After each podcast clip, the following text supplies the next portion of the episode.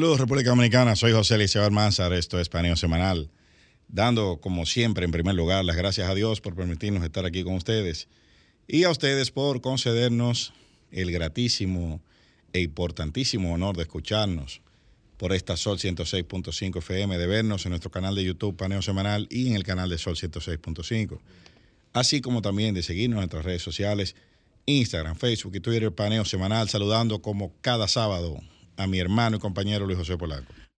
Buenos días, Eliseo, muy buenos días a todos nuestros queridos y amables teleoyentes que nos dispensan el favor de su audiencia, como todos los sábados, de 10 a 12 meridiano en este su programa Paneo Semanal, siempre Bueno. trayéndole todas las informaciones en el plano internacional, en el plano local, que son de relevancia para nuestros queridos y privilegiados oyentes.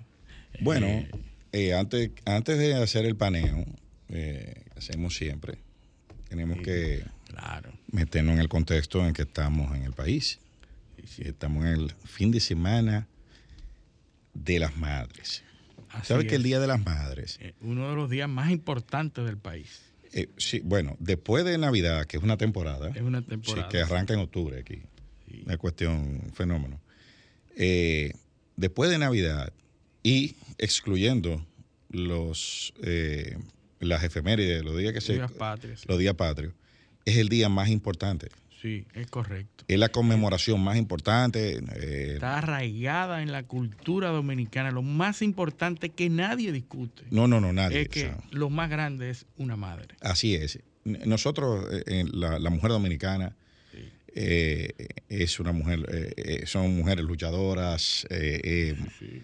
ahora asumiendo tantos roles eh, profesionales, Sí. eh, empresariales, políticos, pero ninguno, o sea, no, no, sin dejar de lado el rol principal eh, que es la maternidad. Sí es.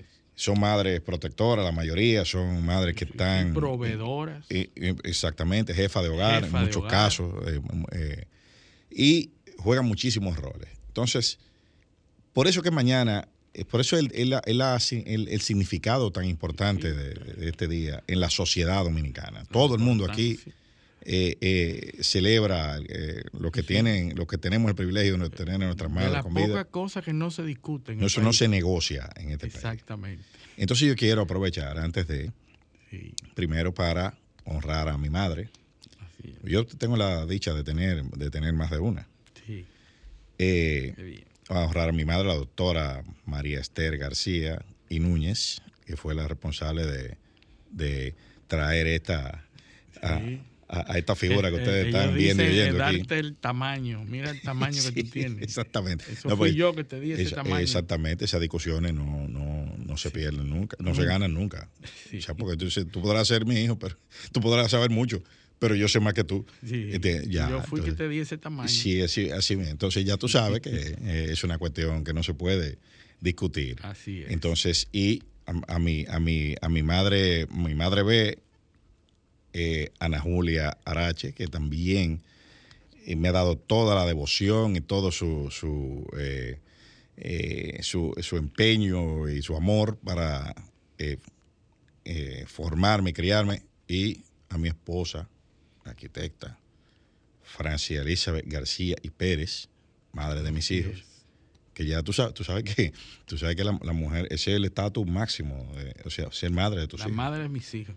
Y aunque ¿Entiendes? tú sigas casado, no es tu esposa, es la madre de tus No, hijos. porque, porque pero es un nivel superior. Es un nivel superior, correcto. Es un nivel eh, muy superior al, al de, al de la simple esposa o, Sí, sí, o esposa, pareja, ¿no? pareja, no, no. Sí. Madre de mis hijos. Madre de tus hijos ya es lo más, eh, Y- es lo más Y grande. lo más respetable también. Porque los hijos son, lo el, eh, son el mayor, el mayor logro de cualquier, de cualquier persona. Así que, y no se me puede quedar mi suegra. Ah, sí, sí. Eh, mi suegra, la, la licenciada Francia Pérez de García, eh, jefa de una familia muy numerosa, eh, la familia de mi esposa, eh, que ha dado también sus hermanas, que son grandes madres, y a todas las madres del país. Mañana, todos los hijos vamos a rendir tributo Tributo. Y a tratar de como de ser, costumbre. sobre todo a tratar de ser los hijos que ellas que, que quieren y quisieron y, siguen fuerte. queriendo que seamos. Así es. Yo, yo es. debo hacer lo propio, como tú Claro, comprenderás. Claro, ¿no? Usted tiene su no lista me también. puedo quedar porque eh, además de que quiero hacerlo, eh, eso, si yo obvio eso, obvio eso, eh, hay problema. Sí, Desde hoy, no mañana. Desde ¿no? hoy, desde hoy.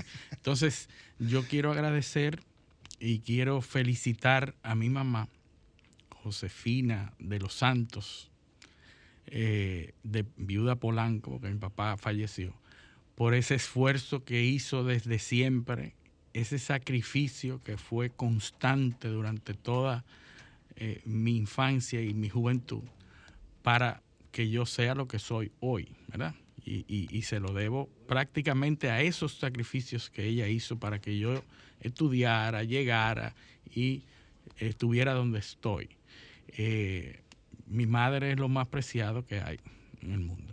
Y bueno, O sea mi que uno, descubre cuando va envejeciendo, cuando se va viendo sí. como en paralelo con ellos, todo lo que Sí. uno se parece. Sí, sí, sí, sí, es una copia fiel. Yo a veces me paro en un espejo y veo eh, una copia. Y, y bueno, mi esposa, que como tú bien dices, es la madre, la gestora de tus más grandes logros, Porque los hijos son el más grande logro que una persona puede tener. Eh, también admirable, eh, una persona que ante todo es madre. Y es una profesional eh, muy prestigiosa del país en el área de, de la hotelería, pero ante todo eso es madre. Y así lo ha hecho. Y por eso nuestros hijos han eh, obtenido los logros que Eso hemos se- obtenido. Eso se nota. Se nota, se nota. Así Cuando que hay hay muchas felicidades y mi eterno cariño. Y bueno, no podía dejar a, a la suegra también, doña Violeta Yanguela, que, que también ha jugado un papel importante en la educación de mi esposa y en la de mis hijos y como ejemplo. Así que muchas felicidades en este Día de las Madres que va a ser mañana, domingo, uno de los días más importantes. Cada domingo este año. ¿eh? Cada domingo. qué, qué casualidad. Eh, claro. sí. Oye, ni que lo hubieran, ni que lo hubieran planificado así. Así mismo es. Así es, pero bueno, de nuevo, felicidades a todas las madres del país, esas mujeres que luchan y se levantan cada día y están pendientes de sus hijos. Nuevamente, felicidades. Así, Así que es. ahora sí vamos al paneo. Bueno, tú sabes, Eliseo, que aquí hemos dicho eh, que Turquía está a punto de celebrar unas elecciones, una segunda vuelta. Y es importante, y dirán, bueno, porque hay muchos países que tienen elecciones y que, y que no le damos cobertura, pero en el caso de Turquía ofrece una, una posición muy importante en la geopolítica mundial. Turquía Yo diría que la más importante de todas. una de las más importantes eh, posiciones estratégicas, sobre todo en el actual ambiente de guerra que existe en el mundo. Turquía es vital como miembro de la OTAN, como punto geopolítico, la, la posición estratégica geográfica que tiene, la frontera entre Medio Oriente y Europa y la importancia de un líder como Erdogan, que ha sido un líder fuerte, eh, derechista, un líder que ha sido capaz de modernizar a Turquía y ha, ido capaz de ha sido capaz de transformarlo a lo que Turquía es hoy. Incluso en, en, eh, en programas pasados dijimos cómo él llegó siendo un eh, mayor, un, un- Alcalde. un alcalde de la ciudad eh, de, de Turquía y Estambul. de Estambul, De Estambul. de Estambul, y luego fue primer ministro cuando el sistema político predominante era eh, primer ministro era la figura principal. Sí, sistema parlamentario. Lo, lo transformó y luego se convirtió en presidente. Siguió y ya tiene 20 años en el Estado, de- dirigiendo los destinos de Turquía y, como es obvio, se ha producido un desgaste que muchos de los analistas políticos dijeron antes de la primera vuelta que no era favorito, no era favorito, llegó a una primera vuelta no siendo favorito, incluso que iba a perder en una sola vuelta.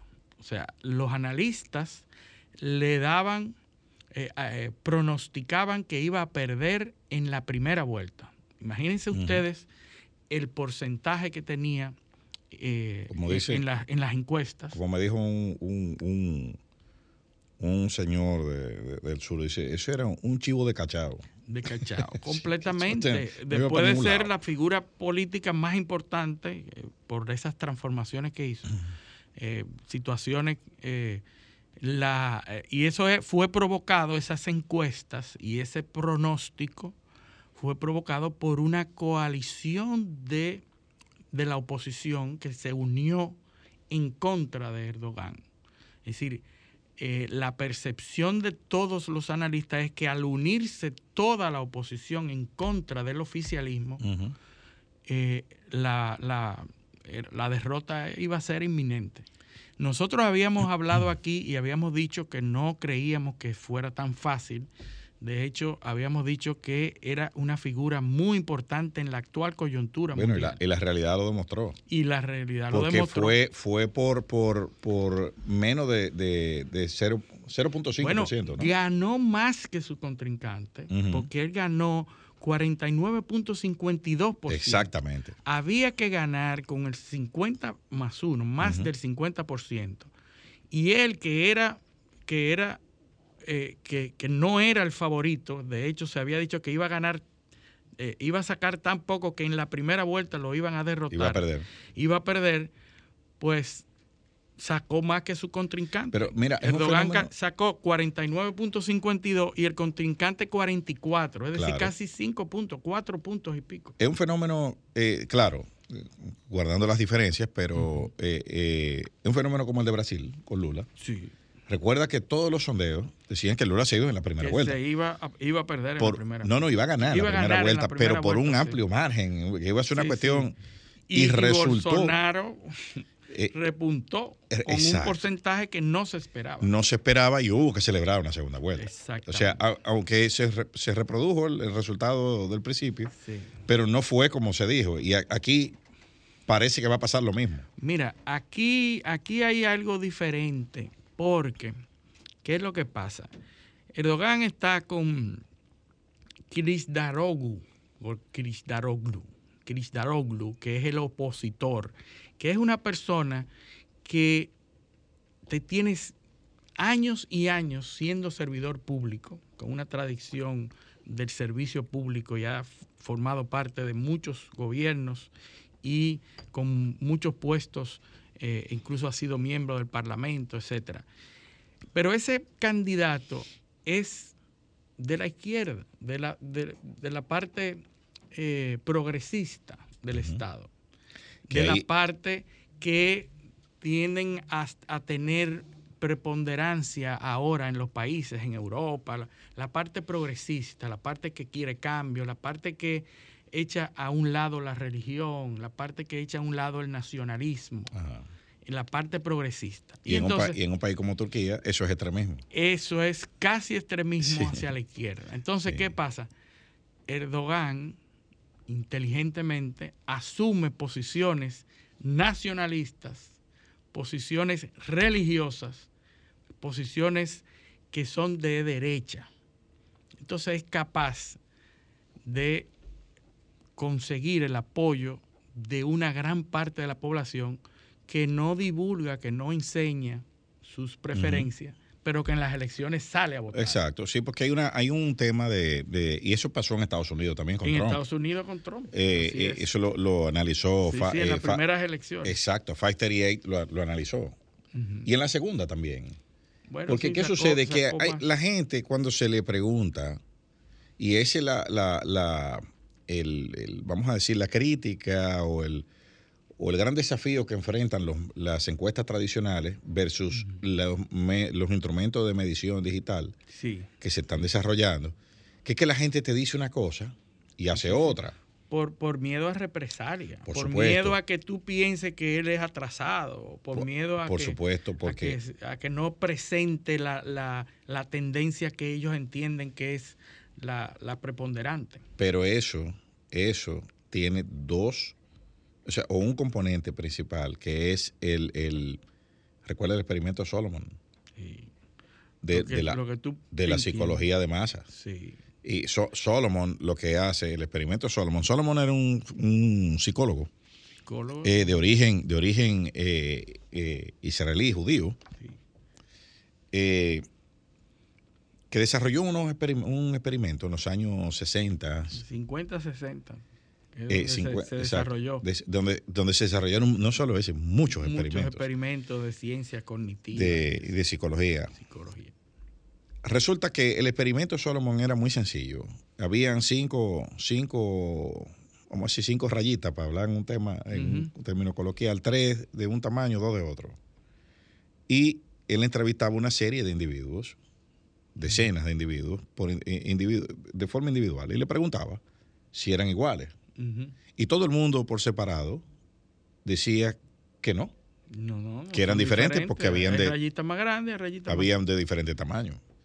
Bueno, porque resulta que cuando a la gente se le, a todas esas personas, Se lo convocaban a un solo a en- a un solo lugar y en el y dentro del, del lugar se infiltraban una serie de individuos que decían que eran iguales Sí, sí, pero son iguales y son iguales y, y se, se regaba la voz de que son iguales, y comenzaban a presionar presionar a y, los demás. y- y vehementemente a decir que eran iguales, pues muchos de los que decían que eran diferentes en privado cambiaban eh, eh, su, su, eh, su, su- su visión y decían que eran Sí, cambiaban su opinión. y decían que eran iguales. Entonces, Sí. ¿qué pasa? Hay un porcentaje importante de la población que funciona para tratar de decir lo que se oye correcto. Cuando le preguntaban a la gente, ¿por qué tú cambiaste de opinión? Porque tú dijiste que eran, que eran diferentes. Dice, no, porque yo vi que todo el mundo estaba diciendo. Sí.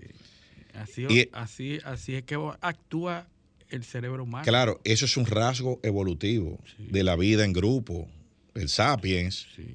tuvo que evolucionar. hay- o sea, hay un, hay un, un- un clan. sí, sí, sí, no queda afuera. Eh, exacto. Desprotegido completamente. De- Exacto. No, y además, porque había que tomar decisiones. Por ejemplo, aquí hay que hacer silencio porque viene un animal, no va a comer a todo. Sí, Al que haga bulla hay que matarlo. sí. Eh, o sea, en el, en- Mira, en- la seguridad de los demás. es porque pone en peligro el- la disidencia, en algunos casos, pone en peligro la continuidad, eh, eh, la, la- la existencia del grupo, la preservación de la especie. Entonces, entonces eso, desde, la- desde etapas muy primarias de la existencia de la humanidad, hay un deseo de pertenecer, Sí. de, de verse como los otros. de- y modernamente eso se llama, ese es el discurso de corrección política. Sí, sí. Correctness. Es el discurso, esa es la base del discurso de cancelación, Sí, sí. de, de la cultura, de la cancelación. Cultura de cancelación, el wokismo. Exactamente. Todo el mundo, aunque sea un disparate, todo el mundo tiene que ir atrás de eso. Sí, Se monta en la ola. Hay que montarse en una ola porque si usted dice lo contrario, eso es como cuando ustedes ven que eh, cuando esos videos que suben en las redes sociales, que agarran un ladrón y una turba, hay gente que son muy pacíficos y muy que nunca se hubieran peleado y, term- y- y terminan. Terminan eh, enfrentándose. porque al que no le, le dan a él también. Sí, sí, sí. Dicen que es cómplice. Sí, El que va a protegerlo, le, le- eh, usted va a un estadio ese, donde está todo el mundo haciendo bulla y usted está sentado ahí, a usted lo sacan de ahí porque usted no. Es así, es así. Entonces, entonces eh, vol- vol- eh, volviendo a ese tema, al, al tema de, la, de las elecciones eh, turcas, eso pasa. Sí. La gente, hay un discurso, pero hay una acción. Y ahí se está dando eso. Así es. podría. Y, y la mayoría, lo que parece ser la mayoría silente de personas que todavía están muy enraizados en su religión, se ven representados en Erdogan, que últimamente, a pesar de haber sido transformador del Estado y haber sacado, eh, secularizado el Estado, eh, se ven representados en Erdogan. Pero ¿qué pasó también inmediatamente después de la primera vuelta? Bueno, que el tercer candidato más votado, que sacó un 5%, Es el tercero que te saca un 5. el, terque- el tercero sacó un 5%, porque obviamente 49.52, polarizado. 44.8, el próximo era el 5 y todo lo demás es 0 puntos, todos los demás partidos. Pues Hogan, que sacó un 5.17, apoya a Erdogan. Y define el apoyo porque se siente. ¿Y quién es Hogan? Hogan es el líder de la ultraderecha. Claro, está más cerca ideológicamente. Está más cerca de, Erdogan, que, que, del contrario. Que del contrario. Eh, Daroglu es el, nombre del, contrario. Va, a perder, es muy difícil de pronunciar. Es muy difícil para nosotros, ¿verdad? Pero hay, hay unos temas muy importantes que no, no quiero dejarlo de mencionar. Estos dos ya en coalición, ¿qué están propugnando para Turquía? Controlar la migración, no apoyar a los refugiados kurdos. Es que esa es la moneda de, intercambio de, Erdogan. Eh, y defender los derechos religiosos. O sea, mira esos tres temas. Extremismo. Tres temas que la población, de seguir una ruta universal o, mundial, serían eh, ir abandonando esas cosas y, y favoreciendo las migraciones. Eso es la línea mundial. Ahora, en Turquía, Erdogan lo que está diciendo, no, yo voy a regular a, los, a los refugiados kurdos que están eh, tienen una incidencia y que son discriminados. Porque hay que decir que son discriminados, pero la gran masa de la población entiende que es una amenaza. ¿Por qué? Porque los kurdos están relacionados al terrorismo. La corriente, de, eh, eh, y, ahí, y ahí tengo, tengo una, una, un pensamiento un poco distinto. El discurso que se está eh, aposentando en los en liderazgo político es el, contrario, es el de la intolerancia de la migración. Sí, sí, es que eso es lo que está pasando con los con la, hoy con nuevo. Ahora el mainstream lo que quieren los organismos internacionales, ah, lo que quieren las normas y el progresismo mundial es lo contrario. Bueno, los objetivos 2030 y todo esto. Lo que se ha firmado y pactado, porque es, ahí vamos otra vez, political eh, correctness. No se, no se oye, no se oye eh, eh, bonito ni correcto Exacto. decir que usted no quiere más inmigrantes. ahora hay muchos gobiernos que están saliendo y están están oponiéndose a esa línea. o sea, y la mayoría de los que están saliendo ahora en Italia. Italia, Italia, Italia es un caso, pero en, Francia el Front Nacional es una fuerza. Es una fuerza. Que eventualmente, eventualmente van a llegar al poder. Van a llegar, sí. Eventualmente. que sí. O sea, eso no es, una cuestión. Eso hay que preparar el, mindset para eso. En Estados Unidos ni hablar. ni hablar de lo que es ese tema. en la, ciudad de Nueva York está al grito que están tratando de, revertir eh, algunas de las políticas de, de, eh, estatales, del Estado de Nueva York, mejor dicho, perdón. Entonces, eh, ese discurso ahí es una moneda de cambio, pues recuerda que una de las fortalezas del régimen de Erdogan es precisamente la las negociaciones diversas que él ha conseguido para el control de los refugiados en territorio turco. Sí. Hemos hablado aquí de ese tema, de la tercerización. Sí, sí, que es lo que está haciendo Estados Unidos. Europa tercerizó claro. en, Turquía el manejo de las migraciones es lo que dice, refugiados. Es lo que dice, lo que dice eh, se define como el, los estados tapón. O sea, aguántame esa gente ahí y yo te voy a pagar para que se queden allá. Sí, sí, Turquía, Polonia. Exactamente. Entonces, entonces eh, bueno, no, porque esos son miembros de la Unión Europea. Sí, sí. Lo que pasa es que Polonia es para tapar, como son eh, igual que España. periferias. Sí, claro, son parte, tiene pero frontera. frontera. Tiene frontera eh, igual que España. Sí. Que tiene, que tiene una, frontera y, requiere apoyo presupuestario adicional, pero como quiera que sea, hay que tercerizar eso en otros estados. Entonces, Turquía es ideal porque tiene la... Y ahí es que se, se eh, pone en práctica, o sea, los turcos han conseguido miles de millones de euros en, asistencia y muchísimas concesiones eh, que han... Para dejar a los refugiados allá. A cambio de eso. A cambio de eso. Eh, eh, de eso, porque si no, el hermano que tiene la compuerta dice, bueno, pues yo abro aquí. si esto se me complica, yo abro. Bueno, pues mañana se celebran las elecciones. Claro, eso le ha, eso le ha generado animadversiones en la Unión Europea también, porque hay gente que no quiere saber de él. No, así es. El, mañana va, van a celebrarse elecciones en Turquía y como bien dijimos en programas anteriores, yo entiendo que Erdogan va a conservar eh, el, poder. Eh, Lógicamente, fuera de todas predicciones eh, anteriores a la primera vuelta. Lógicamente la gobernabilidad va a ser un poco diferente. Diferente, así es. no, no va a ser, probablemente no va a tener todo el poder que tiene actualmente, va a tener que hacer algunas concesiones y es lógico, tiene 20 años en el poder. Sí, sí, hay un desgaste. Las sociedades, ¿no? Y hay otra generación de votantes. Eh, hay otra, hay que hacer, eh, eh, tiene que, el régimen tiene que mutar. Hay otra realidad geopolítica mundial también, donde Turquía juega un papel primordial, que es el conflicto de, Ucrania, donde los turcos han jugado un rol. los turcos son árbitros, sobre todo en el, en el asunto del grano, del, del, tráfico y la negociación de los granos de Ucrania. No, la seguridad alimentaria mundial. La seguridad alimentaria mundial que Turquía está siendo árbitro de esos de esas negociaciones que se tienen que producir entre Rusia y Ucrania, que están en guerra. Así es. Pero de eso, de eso vamos a hablar porque eh, hay, hay, hay noticias de ese lado. Pero bueno, eso lo vamos a hacer cuando hablamos de la paz. Esto es Paneo Semanal, no le cambien. También en YouTube, nuestro canal Paneo Semanal y en el canal de Sol 106.5, así como nuestras redes sociales Instagram, Facebook y Twitter, paneo semanal.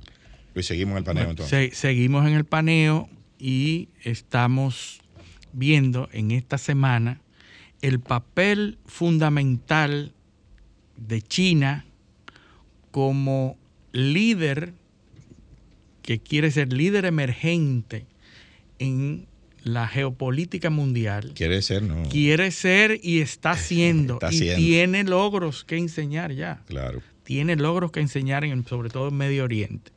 Pues ahora han enviado un funcionario de alto nivel diplomático. Eh, China lo ha enviado. Primero lo envió a Ucrania y después ahora lo está enviando a Rusia. Y en Rusia está reunido eh, con, el, con el ministro de Relaciones Exteriores y está en conversaciones para buscar la paz. Fíjense que en todo este trayecto China nunca ha atacado de frente ni en, ni, en ningún foro a Rusia, pero tampoco a Ucrania. Es decir, se ha mantenido neutro y no se ha plegado a ninguna de las corrientes, ni de Rusia, ni de Ucrania, ni de los aliados. Entonces eso le da una importancia porque ha sido neutro.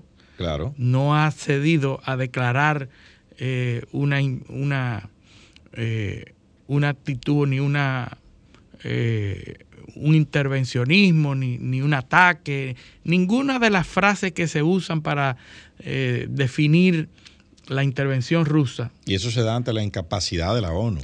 La incapacidad de la ONU que insistimos. Insistimos mucho que se, había, se, había descalificado. Está descalificado, pero sabemos que ese papel lo jugaba antes otro país, que era Estados Unidos. Claro, que también se descalificó. Que está completamente descalificado, está de un solo lado y que no tiene ya, eh, la verdad que no tiene el peso, el peso específico que tenía hace unos años, algunas décadas atrás. Entonces, la China, China está ocupando ese espacio vacío que, te, que, ha dejado los Estados Unidos, tanto por cuestiones internas, pero por descrédito también eh, político y los accionares que, está haciendo. Bueno, pues China envió a este eh, eh, funcionario y entonces ahí se está conversando sobre la paz.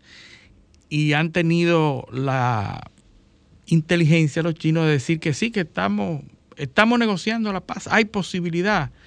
Rusia lo más que pudo decir en esta visita es que tenemos serios obstáculos para la paz. Y eso en diplomacia es importante. No han dicho, como ha dicho Ucrania, no hay posibilidad de paz sin ceder territorio. O sea, no vamos a ceder territorio. Si la paz eh, implica ceder territorio, no va a haber paz. Bueno, pero Rusia ha sido más diplomático.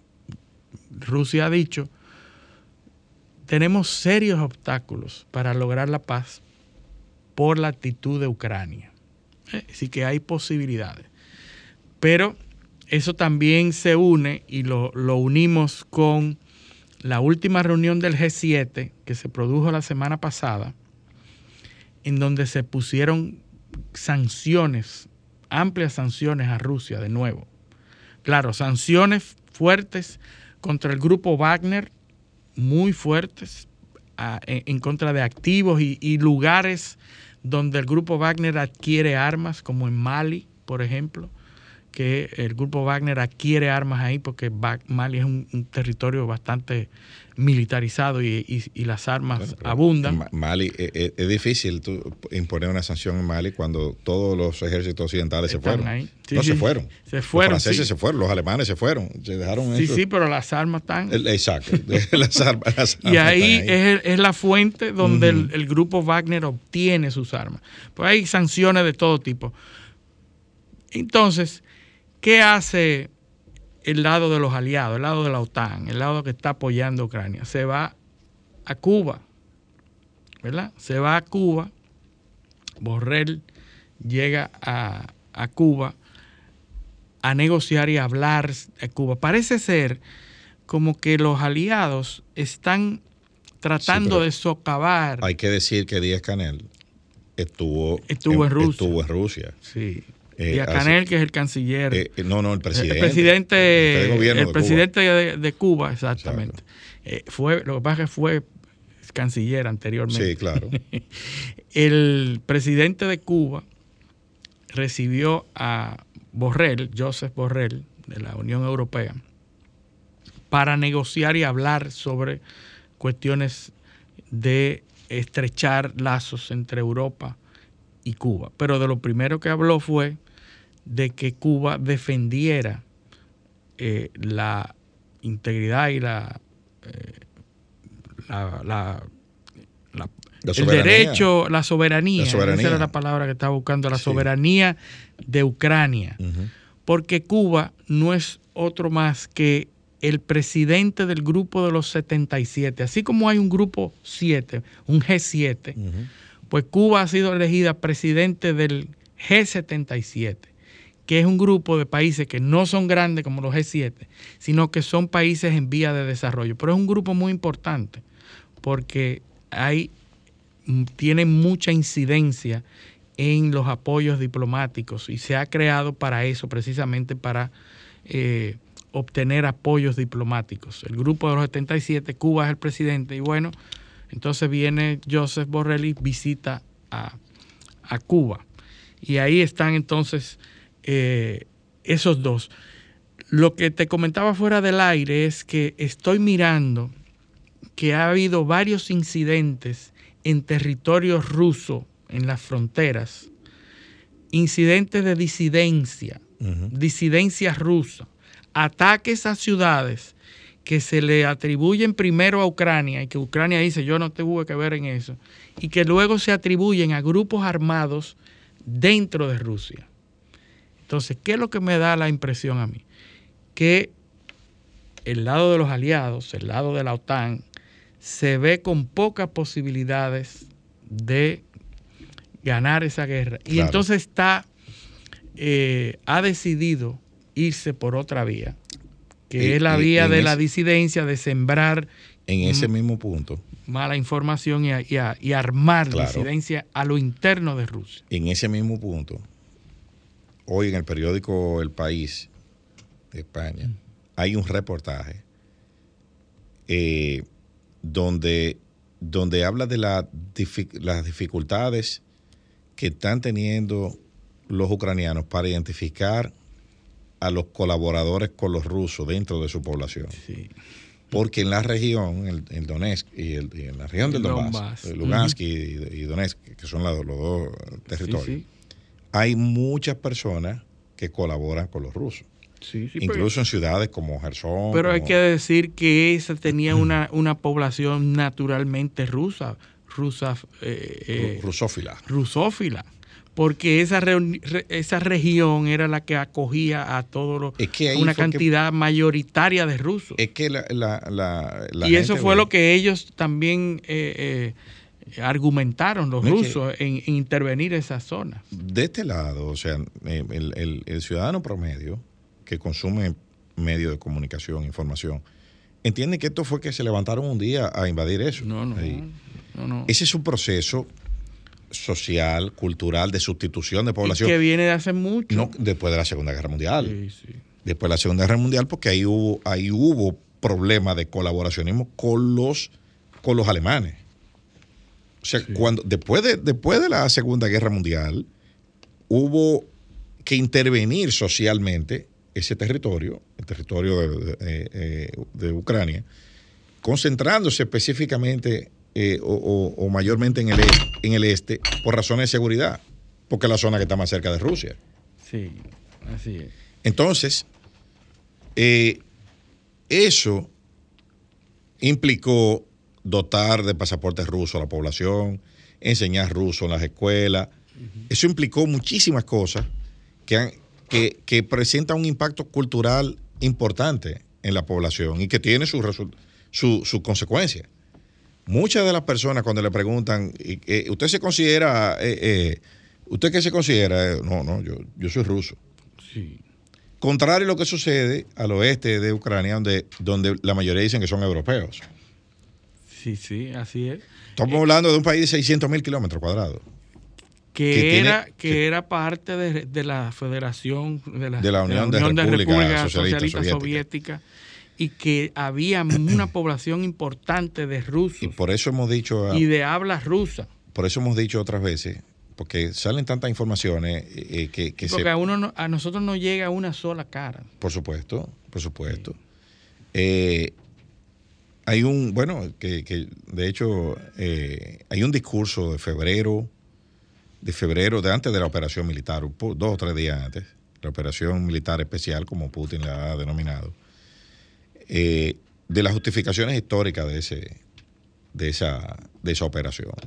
Yo les invito a que lo lean y saquen sus conclusiones, ¿no? sin defender a nadie. Aquí no hay que defender a Putin ni defender a nadie, sino que lean cómo se justifica ideológicamente del otro lado. Sí, sí, y que ha sido muy cuidadoso en las palabras y las definiciones que utiliza para no violar las reglas internacionales. Yo todavía, todavía no he visto, además, aparte de juicios de valor de, de académicos occidentales, eh, yo no he visto ninguna refutación científica a ese discurso. No, ha sido, eh, eh, No la he visto.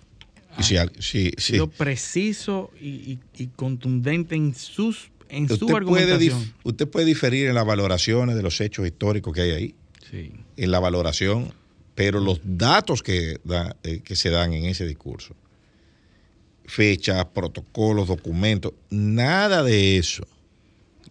Los historiadores occidentales, vuelvo y digo, no han refutado eso. Hay un historiador inglés, se llama Orlando Figes, que eh, se especializa en, en- en- en temas rusos. Es uno de los, de, los, de, los, de los académicos más reputados. Los invito a que busquen los videos en YouTube.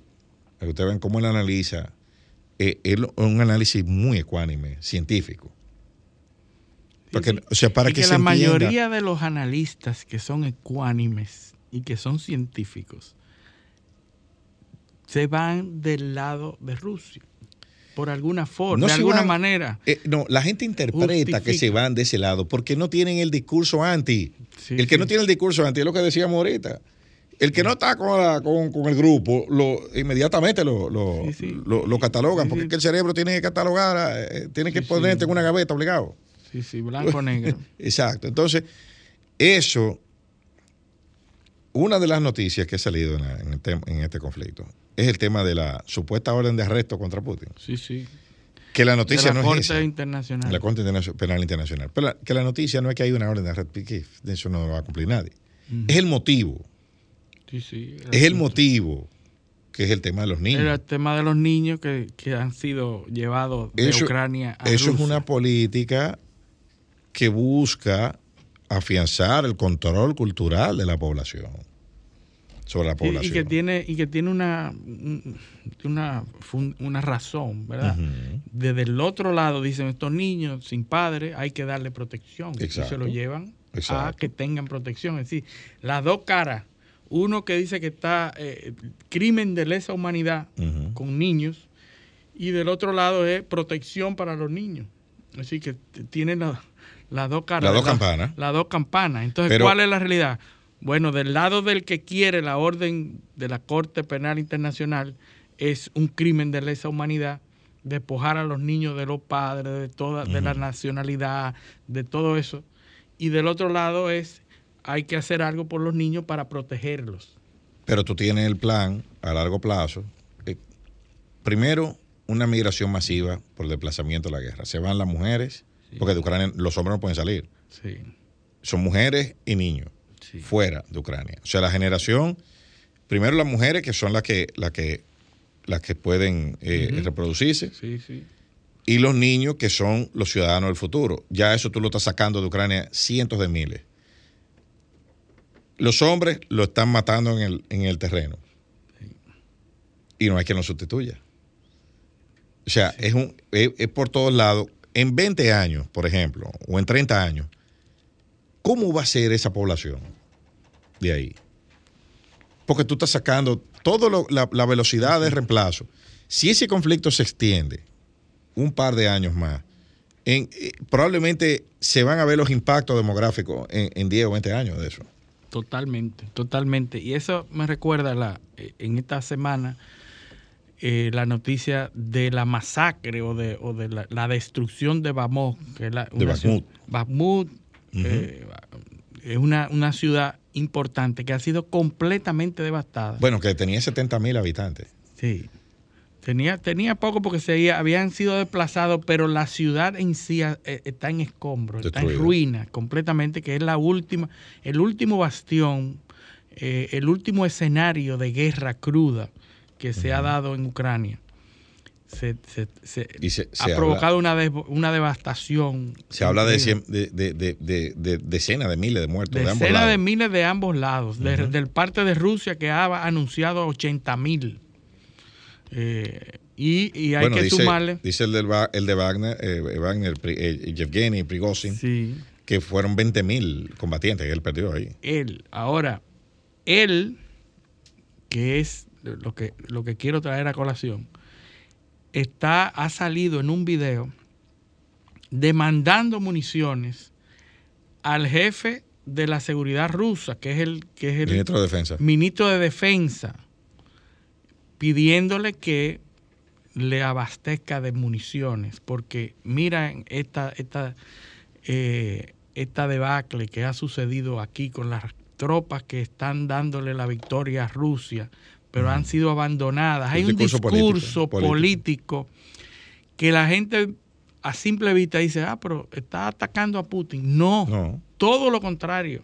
no, Eso es un discurso que ayuda a Putin internamente por supuesto. en Rusia. Porque justifica la, Justifica la intervención, justifica la mayor aprobación de fondos y que la población le dé más apoyo internamente, porque hay que, hay que decir que este tipo de empresas, este tipo de proyectos No, en países además, se desgastan el tiempo. No, y que además, el, eh, por, es algo que tú dijiste ahorita.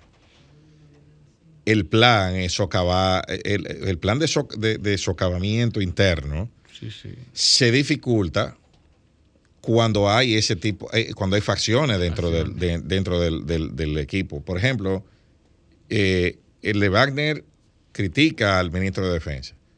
Entonces ya significa que probablemente, si, si tú fuese Occidente, el approach que tú haces para tratar de, de minar a Putin es a través de su ministro de Defensa. Sí.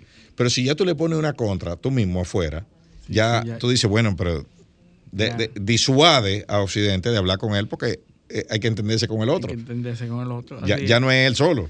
No, sí, y eso es lo que ha, lo que ha sucedido ahí. Eh, Rusia anunció también en estos últimos días, creo que hace dos o tres días, o mejor dicho, Bielorrusia anunció que Rusia está movilizando armas nucleares tácticas a Bielorrusia. Hay que decir que Bielorrusia es, es eh, una, un frontera con Ucrania, frontera, con Ucrania al norte, pero también aliado de Rusia importante.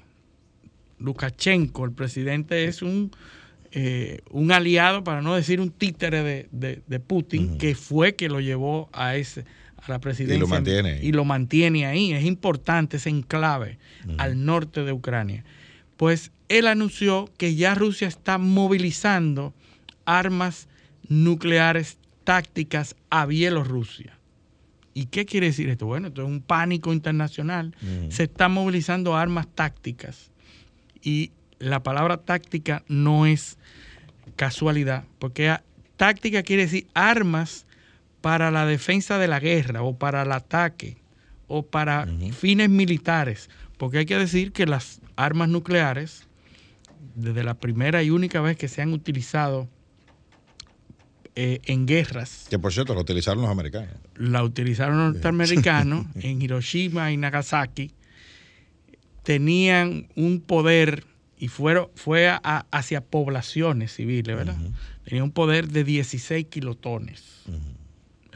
Las armas que están movilizando Rusia a Bielorrusia son de 50 kilotones. O sea que son tres veces, más de tres veces Hiroshima. Para que la gente tenga una. Pero entonces dicen tácticas. Claro, de precisión. De precisión. Entonces, una, un arma nuclear que tenga 50 kilotones, que es tres veces la de Hiroshima y Nagasaki, ¿cómo puede ser precisa? O sea, ¿cuál es la precisión de un arma? No, acabar con todo lo que donde yo diga, tú sabes, mándala para allá para que acabe con todo ahí. Entonces, fíjense ustedes la, la, ironía. Sí, sí. De armas la táctica es arrasar todo el sitio donde yo La estamos moviendo ya. Y eso ha, escandalizado a la población mundial y dice, señores, esto puede escalar y, verse muy feo el, el, asunto. O sea que eh, hay que prestarle atención a eso. Pero, o sea, mientras tanto, mientras tanto, y, que, es la, base de, nuestro razonamiento inicial, que es lo del eh, tema de China, la única discusión de paz que hay es la propuesta, la propuesta china. La propuesta china, que yo entiendo, y podemos hacer un pronóstico aquí, va a tener que acogerse en, algún, en alguna medida, China va a salir como líder de haber logrado lo que sea que se pueda lograr con eso. Porque de un lado tenemos más armamento, más, eh, más cerrado el discurso, más armas, eh, los F-16 que le estamos entregando, le estamos dando, es decir, de un solo lado está eh, armando más y por el otro lado dice, siguen en lo mismo. Sí, claro. ¿A qué se reúne el G7?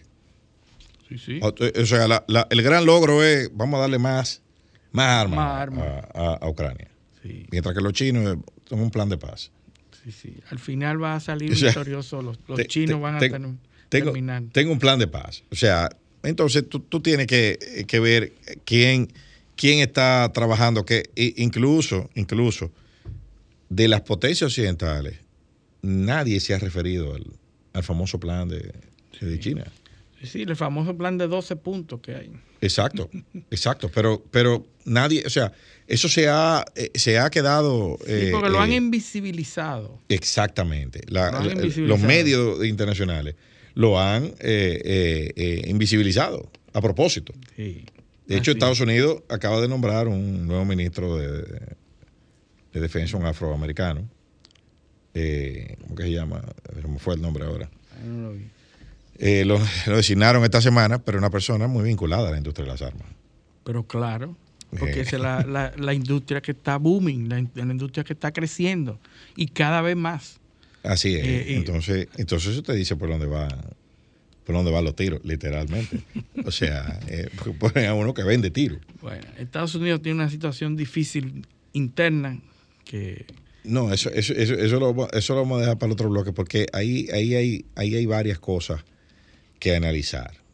eh, es un tema de, de, gobernabilidad, es un tema que se veía venir, ahora está, ahora resulta, bueno, yo, voy a hablar de eso, eso, eso lo vamos a decir en, la, vamos a quedarnos, vamos a quedarnos con China y con, y, con, Ucrania para entonces pasar a, ese tema. Eh, obviamente, obviamente, como tú, como tú dices, eh, los movimientos que se están dando alrededor de Ucrania eh, te indican que parece que la realidad en el frente no es tanto como, como, se anuncia. como se está anunciando, que de la supuesta debilidad de los rusos, de que Rusia, pero tú, tú te acuerdas que dijimos en programa pasado que Rusia ha llegado a su punto más alto en la venta de petróleo. Sí, claro. En la historia. Claro, claro. Decir, que está fortalecido con la venta de petróleo y la dependencia que tienen los europeos con la energía de Rusia. Y que todas las, todas las sanciones van y vienen, pero esas no se tocan. Es decir, Rusia va a mantenerse. No, y no solo eso, e, es, es el tema militar también. O sea, parece que los rusos le han salido más duros. Eh, tú puedes decir que Ucrania, bueno, que, se pronosticó esto, pero a ciencia cierta, nadie sabe qué, eh, eh, cuáles eran los objetivos primarios. Tú estás partiendo de una historia de fracaso asumiendo que los rusos querían conquistar Ucrania completa. No, no, pero han obtenido todos sus objetivos. Exacto, eh, sí, pero... Y han ido desde el 2014, ¿cómo Rusia? Cuando, cuando invadieron la, península entera de Crimea. ¿Cómo tú puedes construir, Se han mantenido y han ido ganando. ¿Cómo tú puedes construir una narrativa de, derrota para Rusia? Bueno, diciendo que ellos querían ocupar toda Ucrania y que no pudieron. que no han podido. que no han podido. Bueno, que, que no, no han podido. Esa, esa, eh, pero, ah, pero, que lo iban a hacer rápido y ha durado ah, Pero, ¿y si el objetivo no era ese? Sí. ¿Y si el objetivo era ocupar lo que ellos tienen ahora? Entonces ganaron. Ganaron. Eh, ¿tú, entiendes? porque es una cuestión de lo que tú dices que son los objetivos. No, que ellos querían tomar el gobierno de Zelensky. ¿Y si ese no era el objetivo? Porque ahora resulta, tú no, eh, nadie, todo el mundo lo que esté especulando sobre eso. Ahora, la realidad es que ellos están ahí tienen, tienen la región la región del Donbass. Ah, bueno, que no la tienen completa, porque, bueno, eso es otra cosa. Eso es otra cosa, eso podemos analizarlo. Eh, eh, que no capturaron Kiev, pero ¿y, quién te dijo a ti que ellos querían capturar a Kiev? Ah, ¿y por qué lo atacaron? Bueno, porque quizás era para debilitarlo. No, y hay que prestarle atención cuando tú hablas de, de esos disturbios, el disturbio que se está generando en Kosovo que es se está desestabilizando. Pusieron en alerta, en alerta la, eh, la, la, Fuerza Armada de Serbia. En Serbia, que es frontera, que, se, que, que antes eran parte de la, dijimos, Yugoslavia, eran las seis eh, repúblicas que eran parte de Yugoslavia, que se han separado, y que Kosovo ahora eh, tiene disturbios internos y que ya los países adyacentes están eh, llamando a la alerta mundial de lo que está pasando. Claro, porque la fuerza, la fuerza de estabilización de Kosovo ya no está ahí. O está próxima a salir. Entonces, eh, eh, va a pasar, ahí puede pasar lo mismo que pasó en, Afganistán. Despegó el último avión de los americanos y, los talibanes ya estaban en el aeropuerto, en la torre de control. los que estaban durmiendo volvieron. No, no, no, no estaban en la torre de control. Dejen que despegue el último. Sí, sí ese, ese, a, e, ese no. Enemigo declarado Ajá, Unidos. después de 21 años ahí. Resulta que el avión despegó, estaban los talibanes en la torre de control dejando que despegaran. Ya se cogieron el país entero otra vez. Y, no pasó nada, no hicimos nada. muchísimo armamento norteamericano. Sí, con todo lo que hubo que dejar botado, porque hubo que salir huyendo. Pero bueno, vámonos a la pausa. Este paneo semanal no le cambie. Paneo, paneo, paneo. Sol 106.5, una estación del grupo RCC Miria.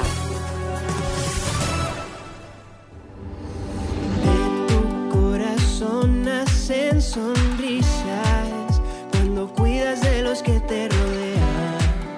Esa fuerza que muestras cada día irradia tu salud y tu alegría. Somos más fuertes de lo que pensamos si de nosotros siempre cuidamos. Milex es sabrosa y saludable, lo que necesitamos para levantarnos.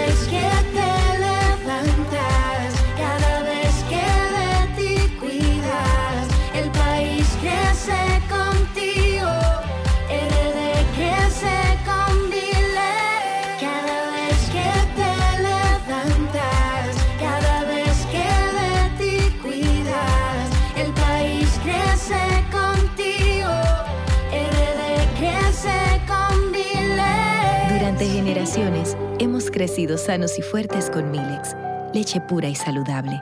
RD crece con Milex.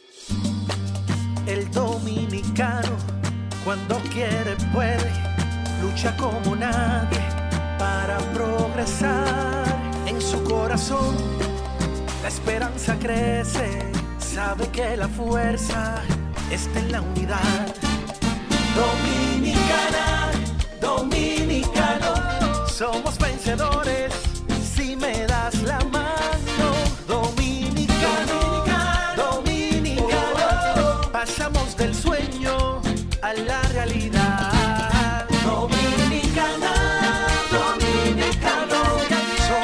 La vida es como una carrera, una sola, en la que cada día damos la milla extra y seguimos transformándonos, porque lo más importante no está en lo que hicimos, sino todo lo que hacemos para ser invencibles. Ban Reservas, el banco de todos los dominicanos. Tempranito cuando me levanto, que el sol me alumbre en la mañana. Me tomo mi café del campo. Un cristal de cristal de caña es natural.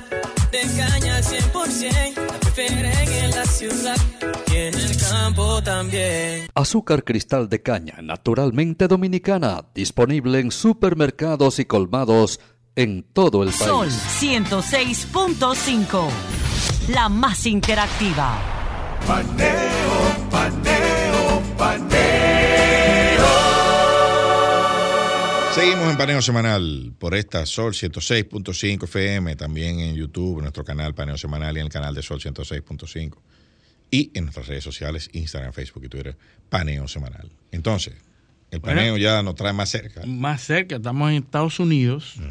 Habíamos hablado ahorita de que Estados Unidos estaba inmerso en una crisis interna que En varias crisis. en varias crisis, porque hay una crisis política también y esta es una crisis económica y, y hay un Y, desprestigio social- y una social. y una social en todos los sentidos. La verdad que los niveles al que está sometido Estados Unidos distan mucho de los periodos presidenciales de Reagan, Bush, Bueno, y, y eso que tenían un auge eh, impresionante. Ahora mismo están desprestigiados, parecen una, un país de tercer mundo al interno. están haciendo todo lo, lo que ellos criticaron Lo que ellos criticaron y lo que ellos eh, y por lo que eran superiores. porque eran superiores, Ajá. exacto, por lo que se, se, se perfilaban.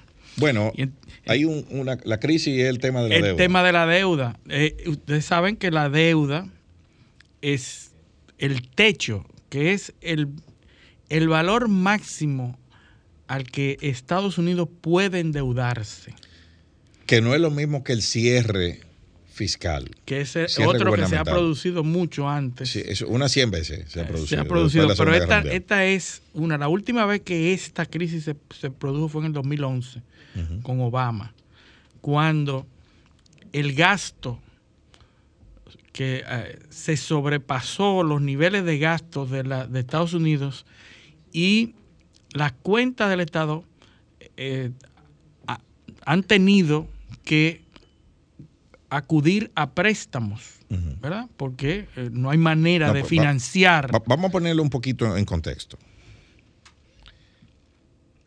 Estados Unidos, el gobierno norteamericano, recibe menos ingresos que lo que gasta. Sí, exactamente. Eso es lo que se es un llama. déficit. Eso es lo que se llama un déficit presupuestario. Usted tiene, gasta más que lo que produce eh, como ingresos a, a nivel del Estado, ¿verdad? a nivel del Estado. Hay un déficit. Ese déficit se financia con deuda. Deuda. Con deuda que tiene un techo legal Un que se aprueba, legal. un máximo, un techo. Dice, mire, usted puede coger hasta tanto. Que va, es consono con el presupuesto que se hizo. Así es.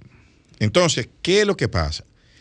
Que hay mecanismos, hay mecanismos de contabilidad presupuestaria y lo que decimos popularmente es rejuegos que se hacen para que el gobierno pueda seguir funcionando y tú continúas endeudándote. O sea, le echa mano a, a, a- unos bonos de aquí, del tesoro. del. Son maniobras lícitas que todas todas se hacen en, en la mayoría de los países. que se hacen en todas partes del mundo.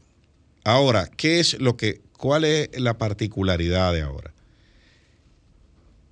Técnicamente, en enero de este año ya se había agotado el, endeudamiento, la capacidad de endeudamiento. ¿Qué sucede? Que, y lo mismo que pasó el año pasado, el antepasado, eso pasa todos los años. Mediante una serie de maniobras eh, eh, eh, contables, se pudo, se puede extender el, el- el funcionamiento del gobierno, o sea, la capacidad de endeudamiento. Ahora, si no se eleva el techo de la deuda, Todo- todos los artificios se han agotado. ya. claro, ¿por qué? Porque el costo de la deuda ha aumentado por el aumento de las tasas de interés, tasa de interés, de la un inflación. proceso inflacionario y una serie de contingencias que están manejando eh, eh, que tienen todas que las manejarla mundiales. para controlar la inflación. Así es, y evitar, evitar la recesión. Que ya la economía alemana, que es una de, la- de las 10 economías más grandes del mundo, entró en recesión. ¿Entiendes? Entonces, entonces, tú tienes que evitar eso a toda costa en Estados Unidos. Y eso, eso implica unos costos. Ya hemos visto varios bancos quebrados por esa misma, por ese mismo fenómeno, eh, por los- esos temas de política monetaria. Entonces, entonces, si no se alcanza, eh, hubo una especie de, de- hay unas estimaciones de cuánto queda en caja, Sí, ju- ¿Cuánto? junio, el, el 8 de junio, por ahí, yo creo que lo, entre lo- 6 y el 8 de junio. Eh, Era, era el, el- el tiempo de sobrevivencia. A partir de ahí va. Bueno, no, no, no- técnicamente no es, no es- no es así. Lo que pasa es que a esa, si no se eleva el techo de la deuda, van a tener que entrar en un sistema de, de priorización de pago. O sea, ¿qué vamos a A pagar? Yo alguien tengo, no se le va a poder pagar. Exacto, yo tengo eh, X, X dinero y tengo estos compromisos. Bueno, a este vamos a dejarlo para después. A este vamos a pagarlo adelante. Este sí, este no. Estos salarios sí, esto no. ¿Cuál es el, el- el- el- el- la situación? Que todo apunta a que los tenedores, a los, a que los acreedores de, de Estados Unidos, que son mayormente acreedores privados, tenedores de bonos del tesoro eh, eh, y de diversos instrumentos de inversión que hay ahí, van a ser los afectados. Le van a decir, mira, estamos pagar después. ¿Qué pasa? Que eso reduce los niveles de confianza Sí. en la economía, Y caen los precios, la valoración. caen los precios de la valoración de la deuda y se hace una espiral, eh, una espiral así, eh, que puede tener consecuencias devastadoras no solo para la economía norteamericana, sino para la economía mundial, que está interconectada con toda la, eh, todo el mundo. Entonces,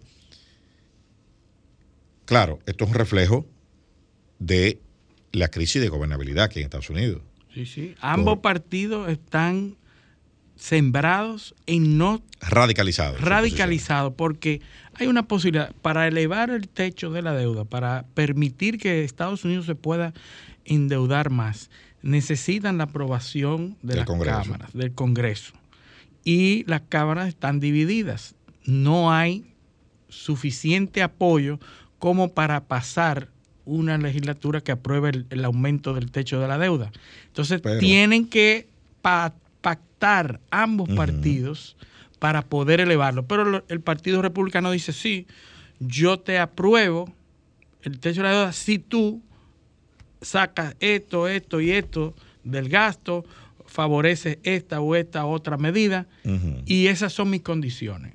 Y Y con los niveles de radicalización que hay ahí, no, no, y entonces los demócratas dicen, no, yo no, pues que no, no se apruebe entonces, porque esas condiciones yo no las acepto. Entonces, están ambos partidos en una, en un juego, tú recuerdas, el juego, el juego de la gallina, de Chicken Game. mm, El Chicken Game, una- un juego que se popularizó eh, en una película de James Dean que se llamaba eh, eh, Rebelde sin causa. Es donde se ponen dos vehículos de frente ah, sí. y entonces se aceleran uno en contra A de otro. todo lo que da. A todo lo que da. A ver cuál de los dos se sale del camino. Entonces, se, se parece a lo que está pasando en Estados Unidos. Ambos partidos están jugando el chicken game, el juego de la gallina, del gallina, que sería en español, del gallina, que es que ambos están a toda velocidad en rumbo de colisión y a ver quién se devuelve primero. Los republicanos mantienen la posición. Biden ayer había ha dicho también que no, que esa no va a ceder y que no va a haber entonces negociación porque la negociación no puede ser en base a eso. A ver cuál de los dos se, eh, se vira primero. Sí. Pero ¿qué pasa si no se viran ninguno de los dos? No, Bueno. Llega a junio y hay la debacle de la economía. Bueno, hoy el New York Times trae una, una información de donde da cuenta que Janet Yellen, El tesoro. el, eh, eh, jefa del Tesoro de Estados Unidos, dijo el año pasado, cuando a- ante, ante, la, ante el escenario político que se estaba dando y la probabilidad de que los demócratas perdieran el control eh, de las cámaras, eh, eh, cabildeó para, para, para que se elevara el techo de la deuda. Sí, es que es necesario, señores, son tre- 31.381. 30, vamos a poner 31 Trillones trillones en Estados Unidos, que son billones en español. en español, ¿verdad? 31 millones de millones. De dólares. de dólares. Sí. La deuda norteamericana. Imagínense ustedes las magnitudes que se están manejando.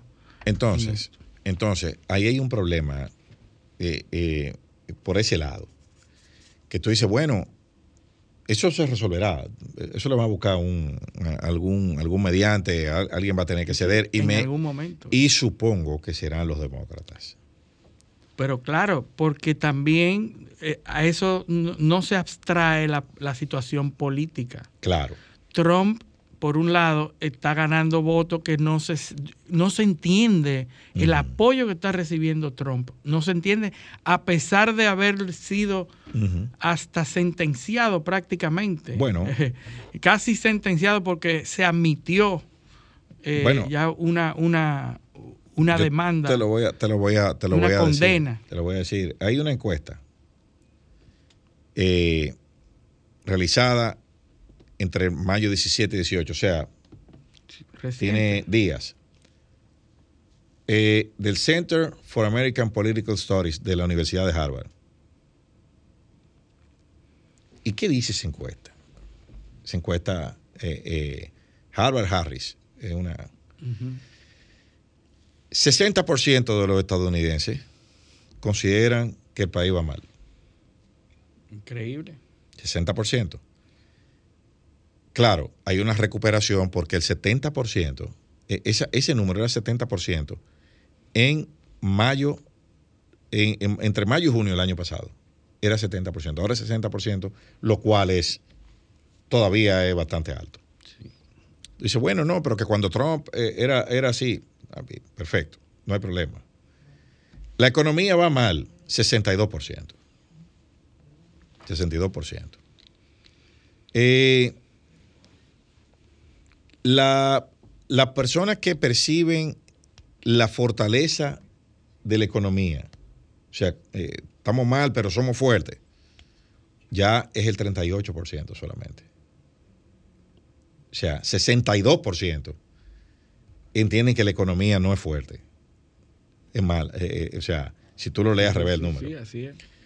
Eh, la mitad de los votantes de Estados Unidos entienden que su situación económica está empeorando. Sí, es- que eso es definitivo. 49%, ¿eh? Definitivo es el, el auge que tiene un candidato que más negatividad no se le puede tirar a, a Donald Trump, por ejemplo. Solo, oye este dato, solo el 21% de los votantes de Estados Unidos entienden que, va, que Estados Unidos va a ser capaz de evitar la recesión económica. 21%. Mira dónde están los niveles de confiabilidad. Claro. 21%. La, la aprobación de Biden sol, está apenas rozando el 40%, lo cual es bastante decente. eh, Todavía. eh, todavía. A pesar O sea, de todos los videos de que se duerme, de que habla inconsistencia, de, las, de la senilidad y de todo eso. Tiene chance. O sea, 38% lo desaprueba radicalmente, un 16% lo desaprueba. O sea, 38 y 16 son 54%. Pero no hay otro candidato demócrata a la vista tampoco. Candidato, eh, aprobación fuerte, solo el 22%. O sea que no tiene una base, una base fuerte de apoyo. Eh, y, y ahí vamos con lo- la economía, eh, lo- los, los puntos de mayor desaprobación, la economía, en la creación de empleo, la lucha contra el terrorismo, o sea, un 46%. Todavía. Eh, o sea, no, no, desa- eh, eh, eh, te- te- aprueba, Aprueba, aprueba, aprueba, aprueba, Exacto, gracias, sí. La inmigración apenas el 38%, aprueba su manejo de la inmigración. La política exterior 43%, Eh, la administración gubernamental 44%. El punto más bajo de aprobación de todos eh, es el control de la inflación, 37%. Apenas aprueba como... como eh, la aprobación del Partido Republicano baja a 47%. Eh, esto se publica mensual. La aprobación, 47%, la de la demócrata también. Están empatados. Están empatados. Ahí- Registran los mismos niveles de rechazo, 53 los dos. O sea, eh, eh, eso, yo estoy dando estos números para que se entienda qué es lo que está pasando. El país está dividido en dos. Sí, igualmente Literalmente, o sea, los mismos niveles de aprobación tienen uno que tienen los otros. O lo que, me- o lo que es justo decir, ninguno de los dos tampoco. No, obtienen no. la mayoría de, de los, de los votos. Es decir, ambos están, la población norteamericana está polarizada. Exactamente, exactamente. Y ahí hacemos lo que el, el ejercicio. ¿Tú recuerdas lo de Chile? Lo de la constituyente de Chile. Ganaron lo, lo- lo de la izquierda y ahora fue la extrema derecha. Sí. Las sociedades han perdido la capacidad de encontrar puntos medios. Y eso de esa crisis del techo de la deuda es un reflejo de eso. Una de las soluciones que se está discutiendo es apelar a la enmienda 14 de la Constitución. que es sumamente interesante que se da la enmienda 14 en medio de un, de un problema de derechos. Después de, la, la enmienda 14 es parte de un grupo, de un paquete de enmiendas que se llaman las enmiendas de reconstrucción, Sí. Que se dan después del fin de la guerra civil. Sí, pero la mayoría de esas enmiendas, creo que son tres o cuatro o cinco, no, no recuerdo ahora, pero todos lo que buscan es proteger la integridad del país y protegernos de los grupos disuasivos. du- disua- que, que la constitución, el bloque, el primer bloque, el primer bloque de la de constitucional americano tenía 10 enmiendas. Después de la guerra civil, en 1865, se comenzó el proceso para discutir otro grupo de enmiendas, que fueron creo que 7 u 8 o 10 más, no recuerdo cuántas se discutieron.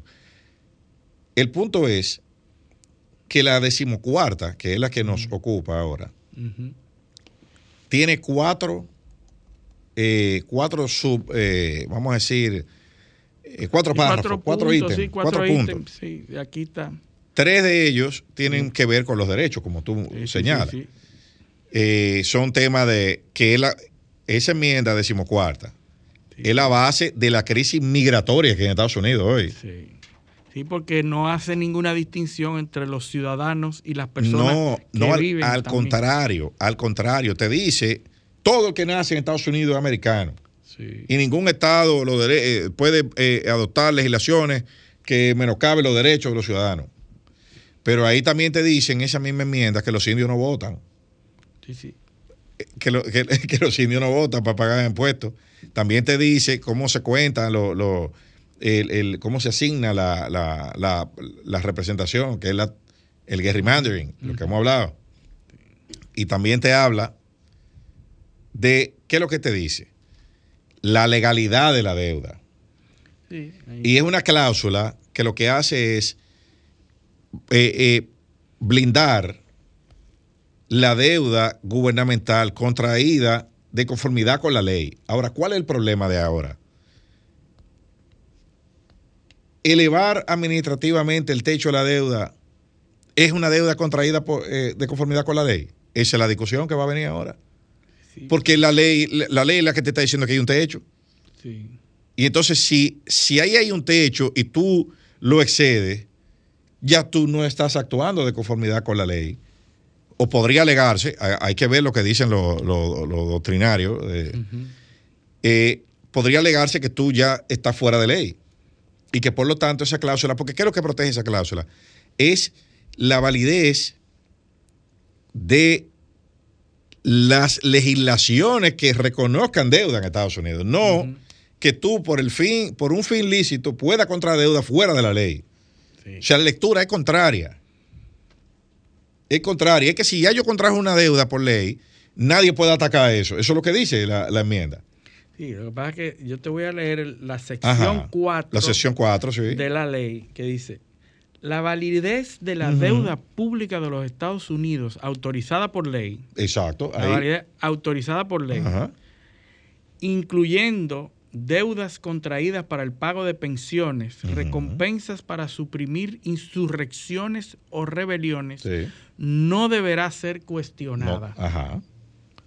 Pero dice contraída por ley. Así es. sí. Ah. Pero ni los Estados Unidos ni ningún Estado podrá asumir deudas o obligaciones producidas por ayudas a la insurrección o rebelión en contra de los Estados Unidos o cualquier reclamo por el costo de la pérdida o emancipación de esclavos, sino que tales deudas, obligaciones y reclamaciones serán tenidas por ilegales y nulas. Sí, claro.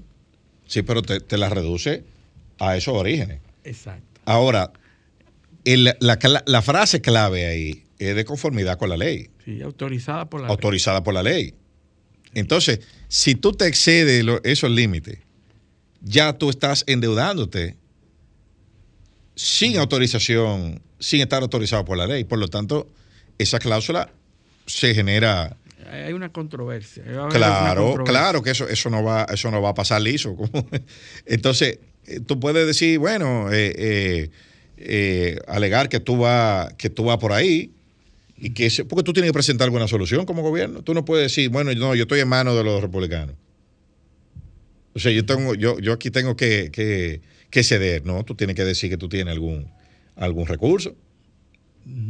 ¿Y el recurso cuál es? Bueno, eh, decir que tú vas a usar ese artículo de la Constitución, pero la, la- la viabilidad de utilizar eso no es, eh, no es tan sencilla ni está tan claro. Ahí, ahí tienen los Estados Unidos otro, otro tema eh. Álgido, otro tema que, que va a ser difícil sobrepasar, sobrepasar, eh, sobrepasar y rebasar, Obviamente. porque necesitan de que ambos partidos se pongan de acuerdo en eso. No creo que vaya a pasar ni por la Suprema Corte ni por nada, un, una, un, un bypass a esa restricción de techo, que no sea el acuerdo entre ambos. Eso no va, exacto, eso no va a llegar ahí. Mientras tanto, algo que tú dijiste, Trump se hace mucho más fuerte. Se hace fuerte y De Santis acaba de anunciar que ha tenido recaudaciones históricas. Claro, pero vamos, pero ¿qué dicen los números? Vamos a ver qué dicen después que se la, porque esto fue antes de lanzarse. Sí. Pero ¿qué dicen los números? La pregunta, si lo, si la primaria eh, eh, eh, eh, presidencial del Partido Republicano fueran hoy, ¿por quién usted votaría? 58% Donald Trump. 58%. Increíble. Se subió tres puntos con relación a la Pero, medición señores, anterior. a pesar, esto es un fenómeno, esto es un animal político, que a pesar de todos las- los problemas con la ley que ha tenido, con todas las demandas, con todos los sometimientos y todo, ese animal político es capaz de obtener esos números. 58, subió tres puntos con relación a la medición anterior. De Santis baja cuatro, que es el que queda está en segundo lugar con Segundo 16 lugar. puntos. Pero eso tiene, tiene dos porque el Partido Republicano tiene estos dos que están a la vista. Pero Sí. el Partido Demócrata no, no tiene a nadie. No, va- vamos para allá, va- eh, porque está, hay otro slide del Partido Demócrata. Ron DeSantis, si Trump no va, DeSantis obtiene 41%. No Fíjate, le da. 41% baja 4 puntos. El segundo es Mike Pence con 14%. Y después hay una serie, hay otros, eh, eh, como Ted Cruz, por ejemplo, que obtiene un 6%. Eh, o sea, Trump derrota a cualquiera de los, Los por ejemplo, a Tim Scott, 79-21, a Mike Pence, 77-23, a Ron DeSantis, 65-35, Bueno, y a, y a Nikki Haley, 78-22. Lo derrota a todos. no completamente. El más cercano es Ron DeSantis, el actual gobernador de la Florida. Dice que el, el 57%, mire, y un dato muy, muy, eh, muy bueno para DeSantis, entienden que DeSantis puede, eh, está preparado para, para competir con Trump, 57%. Pero, no lo fa- pero a pesar de estar preparado, no lo favorecen. No lo favorece.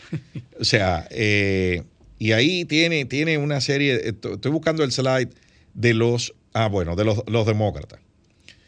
Mira, mira, eh, ah, eh, la mitad de los votantes entienden que Biden va a ganar la, La convención la demócrata. convención demócrata.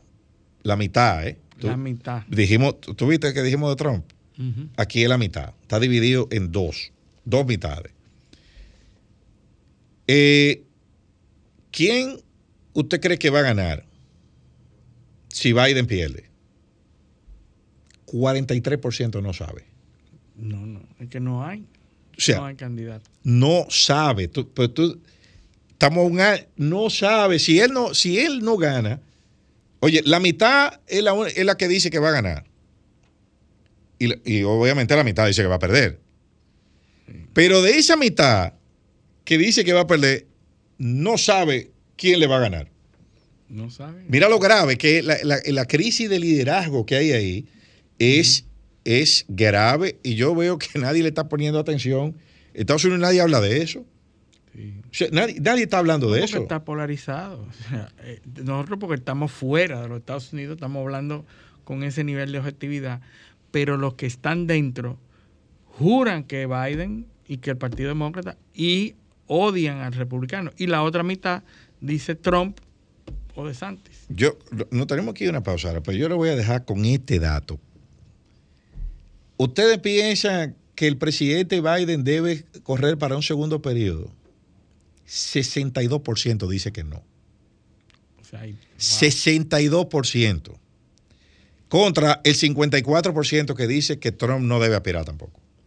Vámonos a la pausa, este es paneo semanal, no le cambien. Por Sol 106.5 FM, también en YouTube, en paneo semanal y en Sol. Y en nuestras redes sociales, Instagram, Facebook y Twitter, paneo semanal.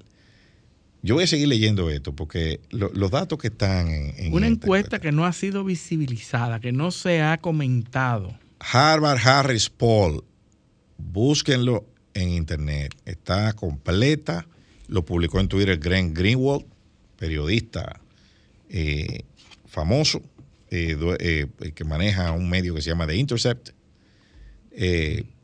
Búsquenlo. Una preguntita que está en el, en el, en la encuesta.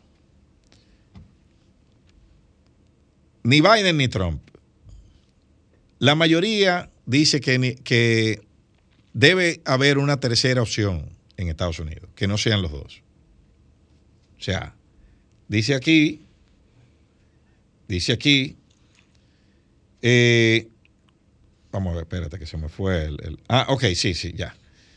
66% de los norteamericanos entienden que ni Biden ni Trump son buenas opciones. Eso es mucho. 66%, dos tercios. Eh,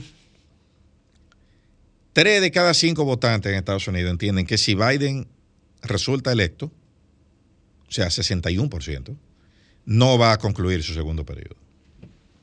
61%. Eh, sobre la salud mental de Biden, el 57% entienden Que, que no, no- está capacitado. que no está capacitado. El 65% entiende que Biden es demasiado viejo para ocupar el cargo. Principales fuentes de información en Estados Unidos. El 43% todavía ve televisión. ¿El cuánto? 43%. 43. Dos- 22%, perdón, eh, ve, eh, consume noticias online, sitio de noticias online. Online. Facebook, 8%. Google, 6%. Las radios, 6%. Twitter, 5%. Increíble, Twitter. TikTok, 3%. Por eso es la, subiendo por eso es la, la cuestión de, intentar el- controlarlo. Sí, Ya tiene un banco. 3%. Y otros, 6%. Oye este dato. La mayoría, en- entre los, la inclinación partidaria por, por, por medio de comunicación, el 47% de los demócratas se informan en la televisión como medio principal. 42% son republicanos. Y el 39% dicen no, eh, que se informan, no se identifica. Eh, sitios en línea de, tele- de- de noticias. 23% de los que se informan son demócratas y 21% eh, republicanos. En Facebook, mira cómo baja el tema. Sie- solo el 7% son demócratas y el 10% son republicanos. El 7% de los demócratas igual lo hacen Google, 6% de los republicanos. Apenas el 5% de los demócratas escuchan radio, 6% del, eh, eh, de los republicanos. En Twitter es prácticamente un empate. TikTok, empate. Y en otros, en otros, que es los medios alternos, los demócratas duplican a los republicanos, que solo el 3% de los demócratas se, se- se informan en medios alternos versus el 7% los republicanos. Y ese es el, ese es el ataque al, al- a la prensa tradicional que se, que se llevó de- desde... Eh, ¿Cuál es la principal cadena, eh, su principal fuente de información? Fox es el 26% 26%. principal. Entre los demócratas el 40% y apenas 15 los republicanos. Perdón, perdón, entre los republicanos el 40, el 15 demócratas. CNN es 18% eh, a nivel overall. Pero de su audiencia, el 28% es demócrata. Yo Contra- lo encuentro muy bajito. Contra apenas 10% republicano. Ah, bueno. ¿Entiendes? Lo duplican. Los demócratas ven más CNN Sí. que, eh, que, que lo- los republicanos. O sea, está invertido. Sí, está invertido con respecto a Fox y CNN, que son los contrarios. Sin embargo, tiene más llegada Fox que CNN porque el 26% de, la- de- de los encuestados sí, tienes razón. tiene, tiene y, y el ratio de diferencia es 40 a 15 versus 28 a 10. ¿Entiendes? Eh, eh, o sea, ven, es decir, ven- que hay, hay más demócratas que ven a Fox que republicanos que ven a CNN. Exactamente, exactamente. Esa, esa es la, la lectura. Después están otros medios, eh, ABC, CBS, NBC, que eh, todos tienen, eh, a excepción de ABC, que tiene 11%, los otros tienen un dígito. Esto tiene, tiene muchísimo... eh, eh, Pero tú mencionaste muchísima ahí a, data. a- a Elon Musk en algún momento como figura que pudiera, eh, levantarse a, a ostentar una candidatura. Sí, la- la- hay, una, hay una valoración eh, incluso de, la, de las empresas, de, o sea, hay eh, el- Sí, en, se en toma la... en cuenta. Pudiera haber un tercero que se cuele ante esta ante este panorama. Claro, Eh, pero claro, yo- ya el descontento está, ¿eh? Sí, sí. Y, y lo que pasa es que falta muy poco tiempo para las elecciones el año que viene. Entonces, no, no da tiempo, entiendo yo, para consolidarse una candidatura. Pero bueno, Trump la armó en un, en un año, en Claro. menos de un año. Ahora, Entonces- el 60% de los estadounidenses está de acuerdo con elevar el techo de la deuda. Sí, que hablamos. sí, para salir de ese, de ese problema. Sí. Ahora, una noticia que tiene mucho que ver con eso es la decisión de, de sobre Twitter Claro. y Tamé- Tamnés. Sí. Eh, Twitter versus Tanej. Tanej es una, eh, es un- una persona que, una familia que demandó a Twitter porque su familia fue No. eh, Sí, fue en Turquía en Turquía. hubo un atentado en un nightclub, el, el- el, llamado Reina, Ujú. donde hubo 39 muertos, me parece que fue. Atentado eh, de un grupo extremista, de, de una- de un extremista, Un extremista. vinculado a un grupo X. Ese atentado, eh, el gobierno turco dio varias versiones. eh, comenzaron a aparecer eh, que si fue este, que si fue aquel, que si fue de este grupo, del otro, que estaba vinculado con este atentado. Hasta que al final, bueno, una de las medidas que tomaron fue ir contra las, las redes sociales. Las plataformas. La plataforma. grandes plataformas que era que fue el medio donde se organizaron supuestamente Exacto. estos grupos se organizaron para eh, producir esos para ataques. producir esos, esos acontecimientos.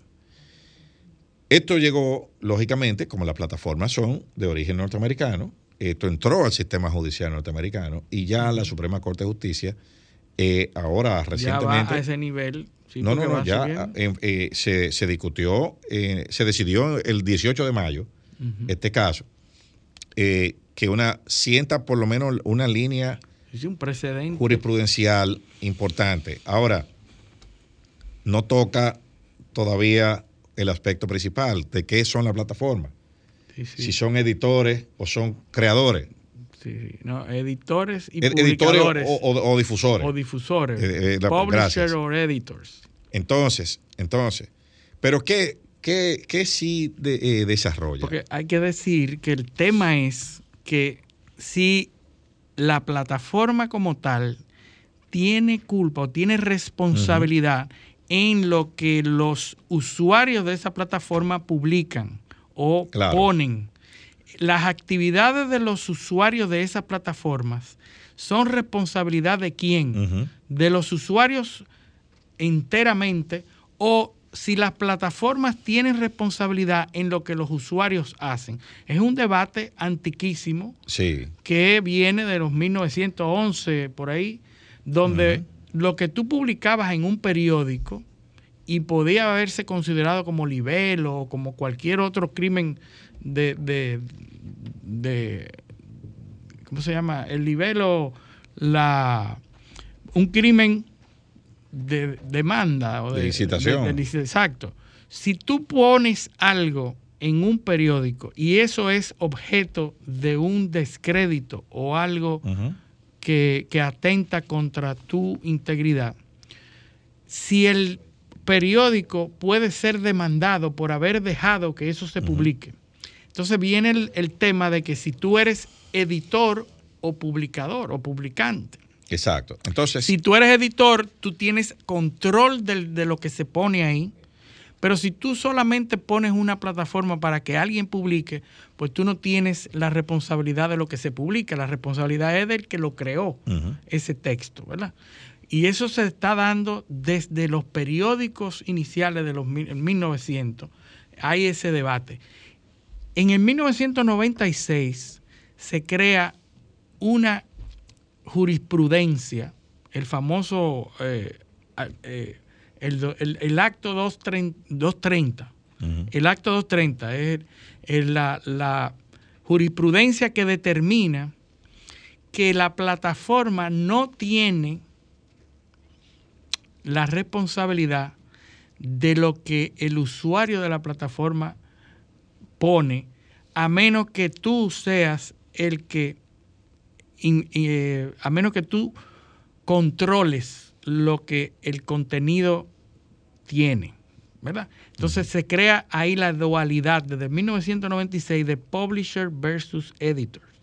Si tú nada más publicas, no tienes responsabilidad del contenido, pero si tú editas, si tú quitas esto, pones esto, entonces sí tienes la responsabilidad de lo que se pone ahí. Entonces llega el problema de que estas grandes plataformas han llegado hoy a tener incidencia en lo que se ve y lo que no se ve, que ahí es donde está el detalle. Los analistas y los grandes eh, pensadores están hablando, ya no es relevante ser publisher o editor, ya no es relevante. ¿Por qué?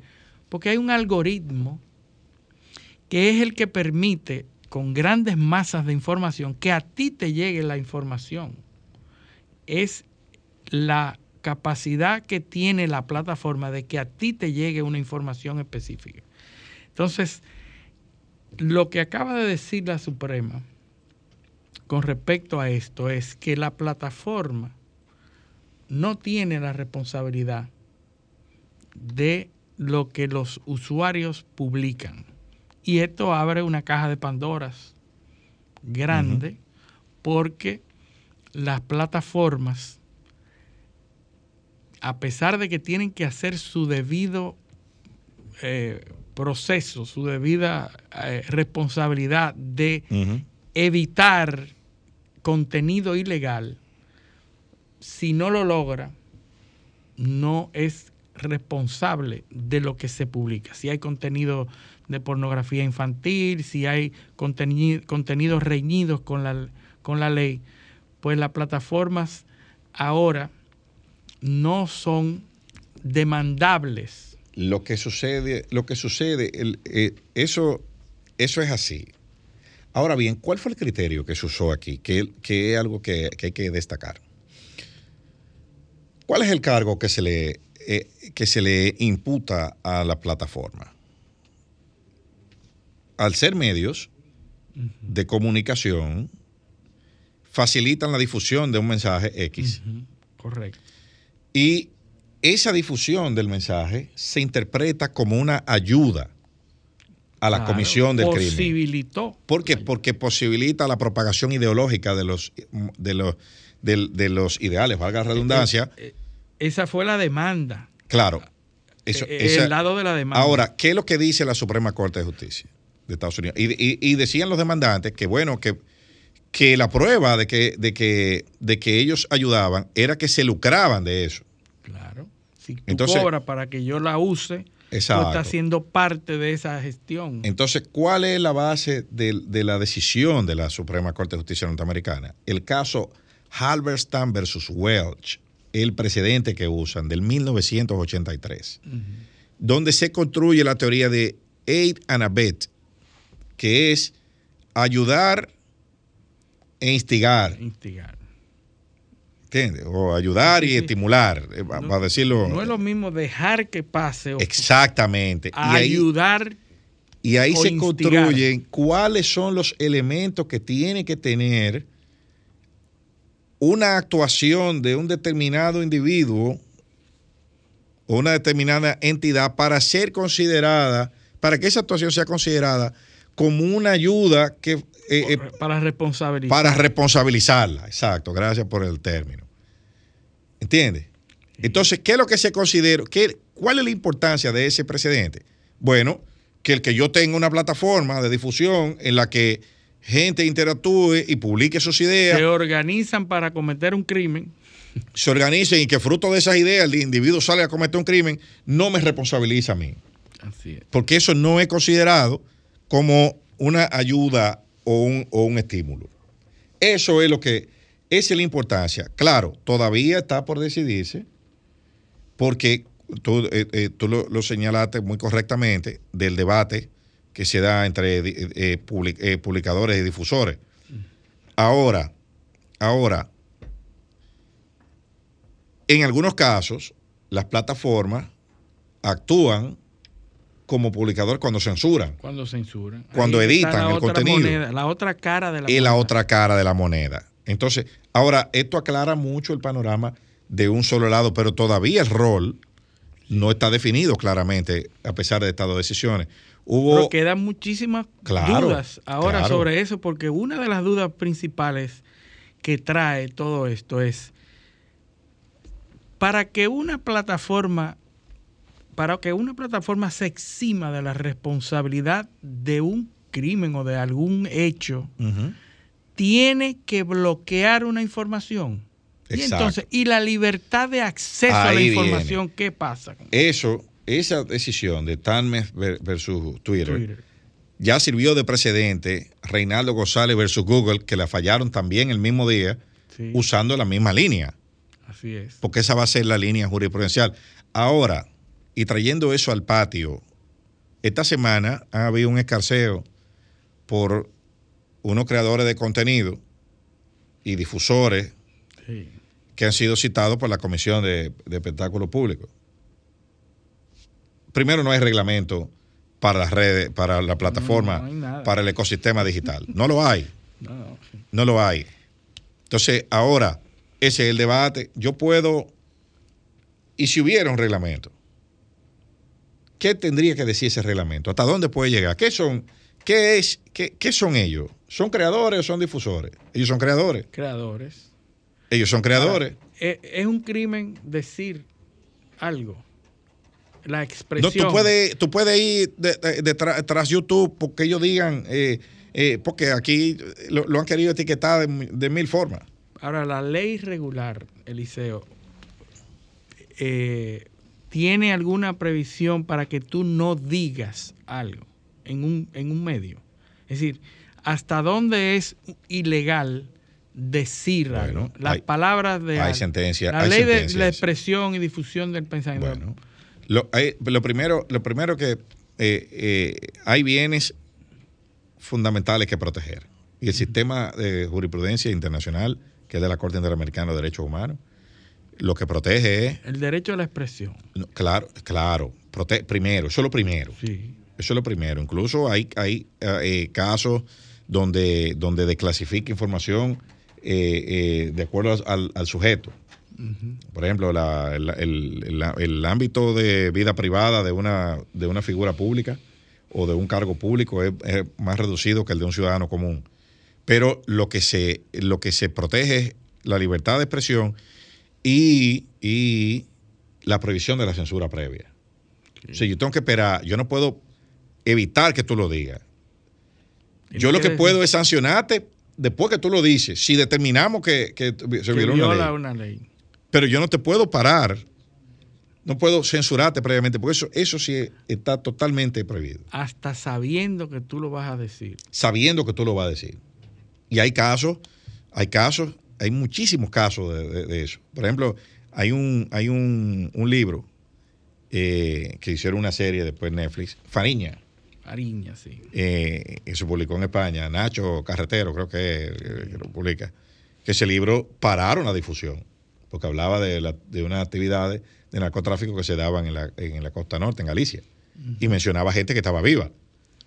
Y el libro pararon la difusión por un tiempo, pero después los tribunales dijeron, no, no, no, difúndalo, y, el, que, y el, que, el que se sienta eh, aludido que demande. Sí. Pero la libertad de expresión no se puede parar. No se puede parar. ¿Entiendes? Entonces, ese, e- eso, trajimos eso debate y lo conectamos con lo que está pasando aquí. Porque las sociedades, todas, y, y lo, y lo pongo también en el contexto internacional, porque eso es algo que va a haber que sentarse a, a analizar, a ver qué, cómo, qué, qué bajadero se le busca a eso. No, ¿qué, qué es más importante? ¿El derecho a la expresión o las consecuencias Así de es. un hecho punible? Así es. Bueno, pero ya llegamos al final de nuestro programa. A reiterar las felicitaciones a todas las madres dominicanas. Desearles que mañana tengan un día eh, excelente con, con sus hijos y que lo celebren. Y pedirles a nuestros teleoyentes que con el favor de Dios nos acompañen el próximo sábado en otra edición de Paneo Semanal. Hasta entonces. Sol 106.5, la más interactiva. Una emisora RCC Miria.